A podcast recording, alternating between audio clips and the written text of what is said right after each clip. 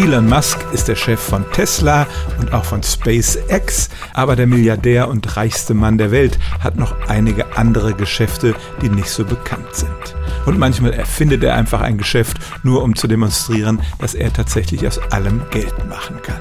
So war es in der vergangenen Woche, als ein Bild twitterte mit einem Parfum, das nannte sich Burned Hair, also verbranntes Haar, und es soll so riechen, wie wenn man sich bei einem Candlelight Dinner über den Tisch beugt und die Haare Feuer fangen.